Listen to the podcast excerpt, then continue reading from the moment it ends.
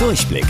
Die Radio Hamburg Kindernachrichten. Hier lernen auch unsere Eltern noch was. Mit täglich Togo. Ich bin Saskia. Hi zusammen. In den nächsten Wochen müssen wir uns noch mehr an die Corona-Regeln halten. Das heißt, dass wir weniger Leute sehen und weniger draußen unterwegs sein sollen. Das hat jetzt der Gesundheitsminister von Deutschland, Jens Spahn, gesagt. Denn momentan stecken sich wieder mehr Leute mit dem Virus an. Fachleute nennen das eine dritte Welle.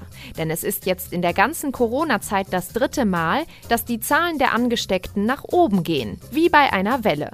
Jens Spahn bittet deshalb alle Menschen, weiterhin gut zusammenzuhalten. Das sind jetzt noch mal schwere Wochen. Umso mehr ist ein entschlossenes und vor allem ein gemeinsames Handeln wichtig.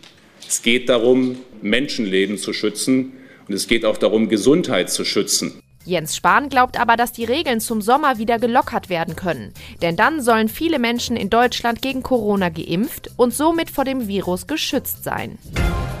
Menschen in der Schweiz vergraben in den nächsten Tagen 2000 Unterhosen in der Erde.